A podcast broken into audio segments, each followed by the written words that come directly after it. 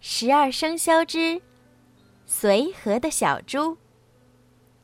古时候，猪原来是天上的神仙，因为它犯了天条，所以才被罚下人间，做了专吃粗糠的动物。猪的性格天生随和，大家都喜欢它，所以很多动物都是猪的好朋友。选生肖那天，猪想：我身体笨重，行走缓慢，该怎么办呢？嗨，笨鸟先飞，我半夜提前出发。半夜。外面还是一片漆黑，猪就独自上路了。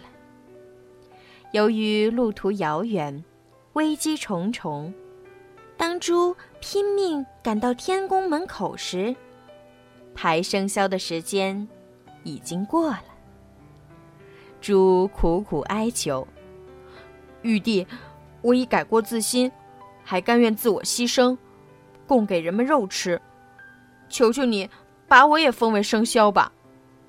由于猪与其他动物的关系都很好，所以动物们都跪着为猪求情。猪为人随和，贡献又大，请玉帝开恩。玉帝听了十分感动，就把猪放进天宫里，让他当了最后一名生肖。小猪有话说。哼哼，小朋友们，要想获得成功，除了自己努力奋斗之外，还要学会寻求别人的帮助。而你们要想获得别人的帮助，首先要学会与别人交朋友。